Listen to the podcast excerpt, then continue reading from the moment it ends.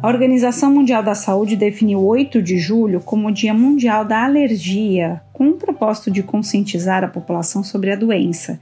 E nós aqui aproveitamos essa oportunidade e decidimos trazer para você, ouvinte, três capítulos de uma série sobre os principais tipos de alergia. Neste episódio aqui, eu, Camila Tuninski, vou trazer a história da Giovana, ou melhor dizendo, da fofa e pequena Gigi, de quase três aninhos de idade, mas que já enfrentou diversos desafios por causa da proteína do leite. Então, o nosso assunto agora é a alergia alimentar.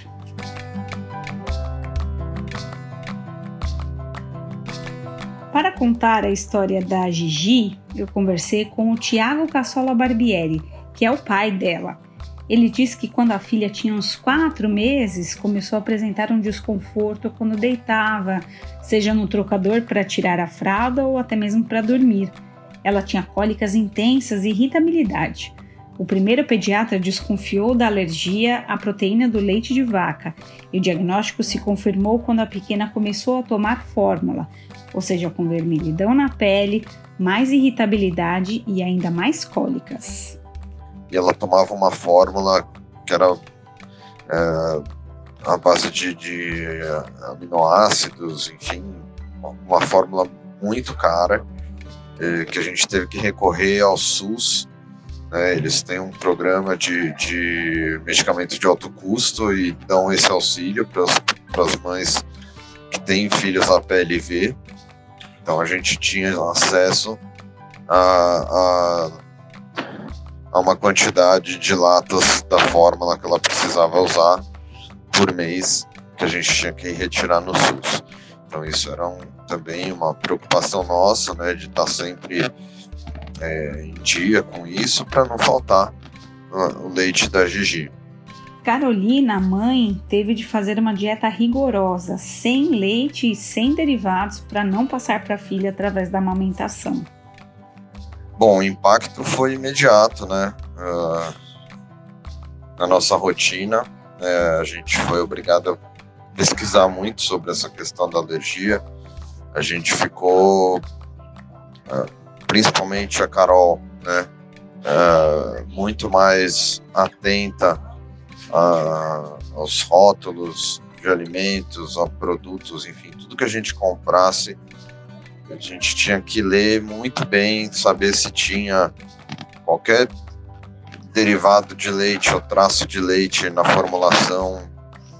É, alguns alimentos é, não tem todas essas informações, a maioria hoje em dia já tem, mas alguns não. Então, teve situações da gente estar no, no supermercado, por exemplo, e ligar no saque da empresa do produto que a gente estava querendo comprar para garantir que não havia traços de leite é, na composição daquele alimento, enfim, porque tudo isso poderia passar pela amamentação, né, como uma contaminação cruzada para a Gigi.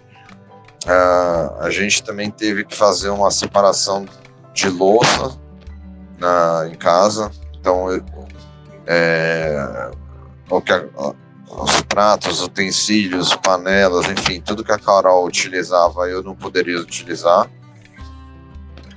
A menos que eu comesse as mesmas coisas que ela, mas quando eu mantinha a, a, a minha alimentação né, regular, com leite, queijo, derivados, enfim, é, eu não podia é, deixar que ela usasse o mesmo os mesmos utensílios que os meus, então, porque isso também dava contaminação cruzada.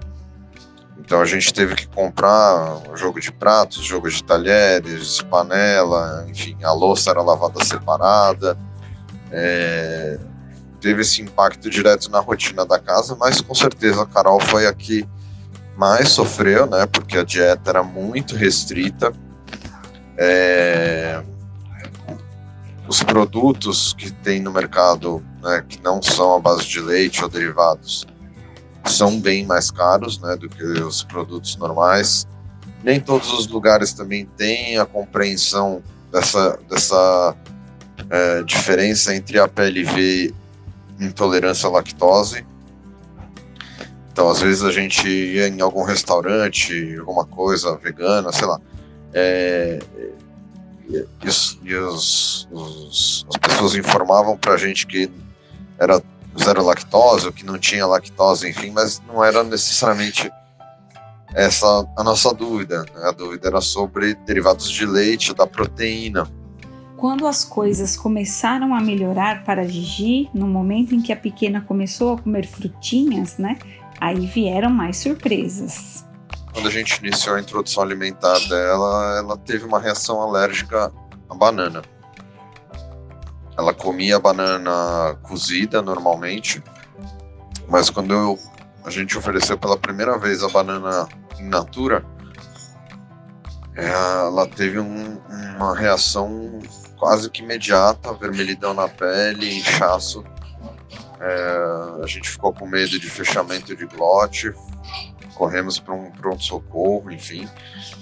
É, e aí esse pediatra também começou a considerar mais a possibilidade que ela fosse uma criança alérgica. Uh, na sequência, a gente mudou outra vez de pediatra, que é a pediatra que a, a Gigi tem até hoje.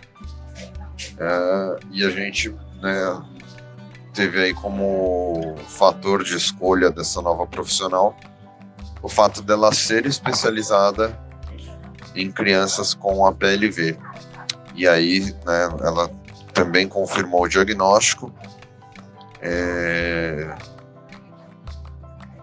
E também tranquilizou bastante a gente, porque ela disse que é, muitas crianças que têm a PLV, até os dois anos de idade, normalmente ah, acabam superando essa questão, né? porque essa alergia também tem a ver mesmo com essa imaturidade no sistema digestivo.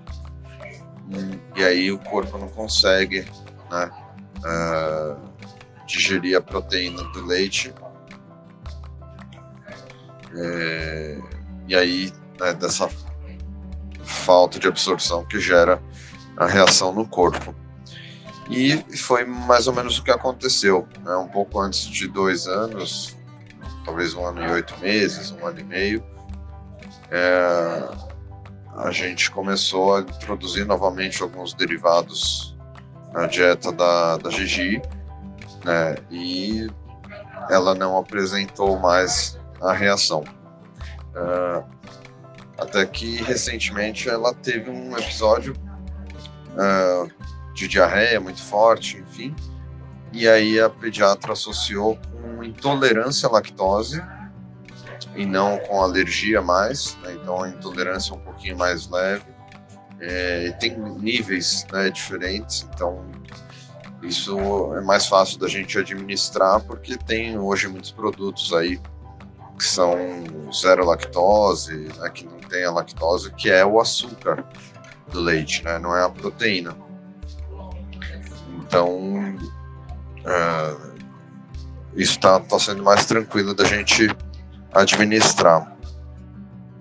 Há mais de um ano, Gigi não apresenta sintomas e agora ela deve fazer uma consulta com um alergista para um exame mais completo e verificar se ela tem algum outro tipo de alergia a outros alimentos específicos. Para falar com mais profundidade sobre esse assunto, eu conversei com a doutora Jaqueline Mota Franco, que é coordenadora do Departamento Científico de Alergia Alimentar da Associação Brasileira de Alergia e Imunologia, ASBAI, e ela me contou sobre os primeiros sinais da alergia alimentar. Os primeiros sinais da alergia alimentar estão relacionados ao órgão acometido na reação.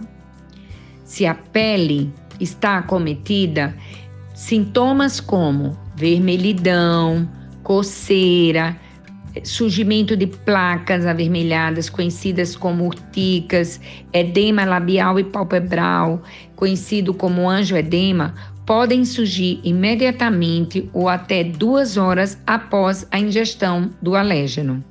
No aparelho respiratório, sintomas como coceira nasal, coriza, obstrução, tosse seca, rouquidão, é, desconforto respiratório, chiado no peito, aperto no peito, falta de ar e até mesmo edema de glote podem acontecer.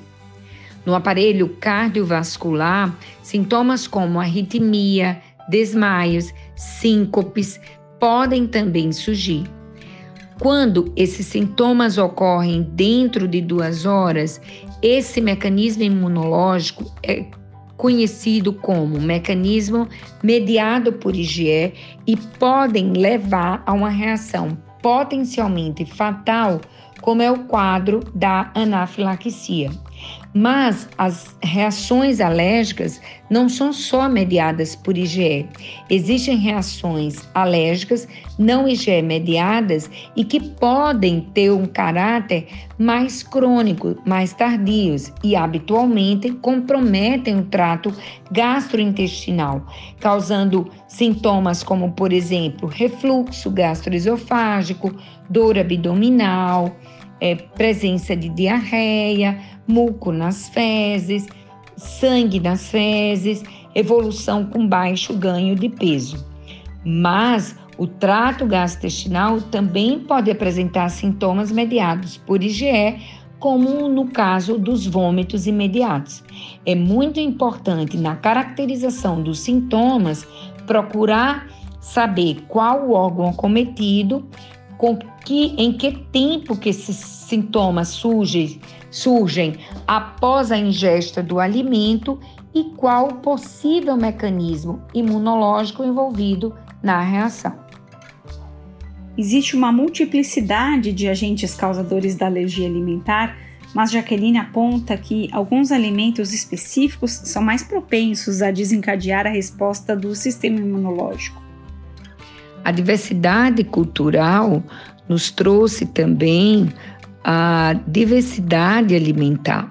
E hoje nós temos o contato com uma diversidade de alimentos que nos faz entrar em contato com diversos alérgenos, alérgenos esses passíveis de estimular o nosso sistema imune e causar alergias em indivíduos suscetíveis.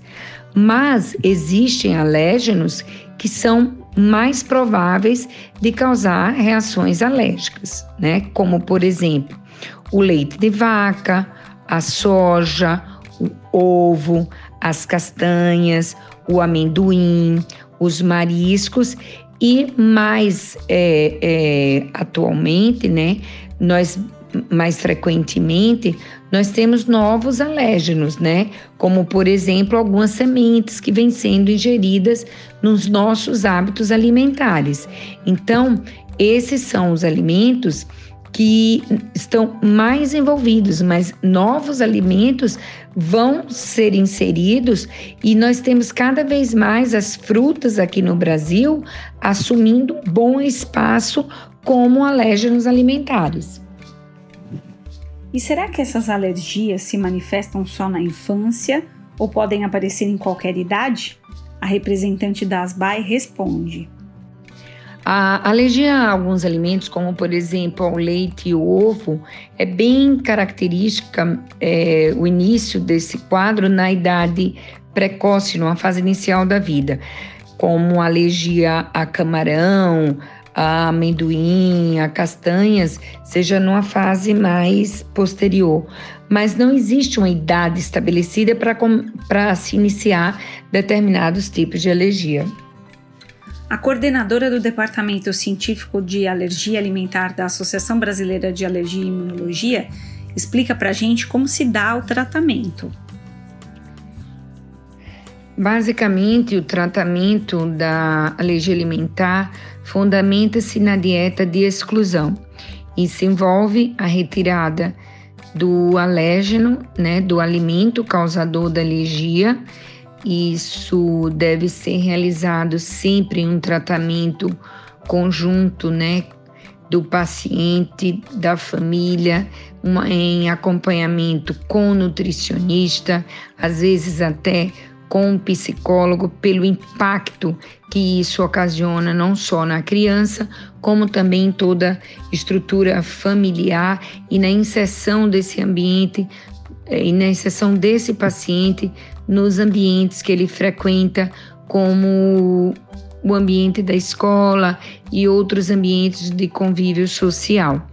É, orientação por parte do médico no que diz respeito à leitura dos rótulos, no que diz respeito às orientações na troca adequada daquela fonte proteica por outras fontes proteicas de equivalente valor biológico.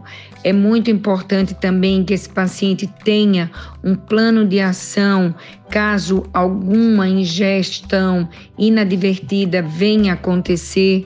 Esse paciente tem que estar apto a fazer o tratamento de uma possível reação indesejada e saber que esse paciente ele também precisa de retornos é, frequentes, porque algumas alergias, elas, alguns pacientes alérgicos, alérgicos, por exemplo, a leite, por exemplo, pacientes alérgicos a leite, a ovo, pode tornar-se tolerante ao longo do tempo e reavaliações periódicas precisam ser, precisam ser feitas, né, para que é, precisarão ser feitas para que esses pacientes possam então ser submetidos a testes de provocação oral tolerância, avaliando qual então será o melhor momento para a reintrodução dessas proteínas.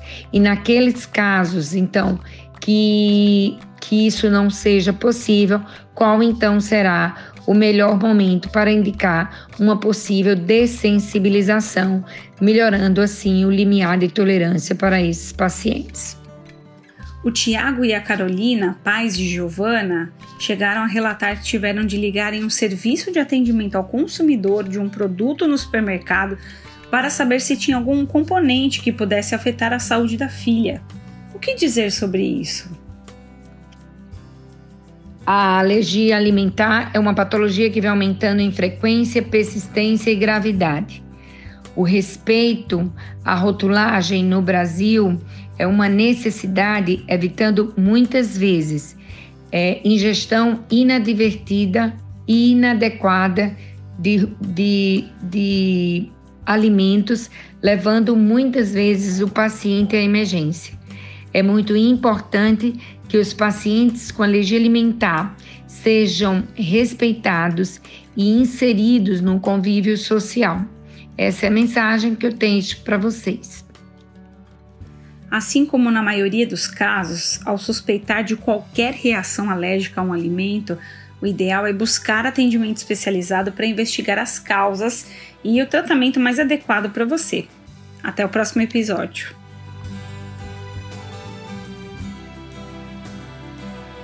Você acabou de acompanhar um material produzido pela AME CDD. Se você gostou desse conteúdo, acesse amigosmúltiplos.org.br e cdd.org.br. Conheça mais sobre nosso trabalho e faça parte dessa iniciativa. Fazendo uma doação com menos de um real por dia, você ajuda a fortalecer nossas causas e a levar informação de qualidade sobre condições crônicas de doenças ainda mais longe.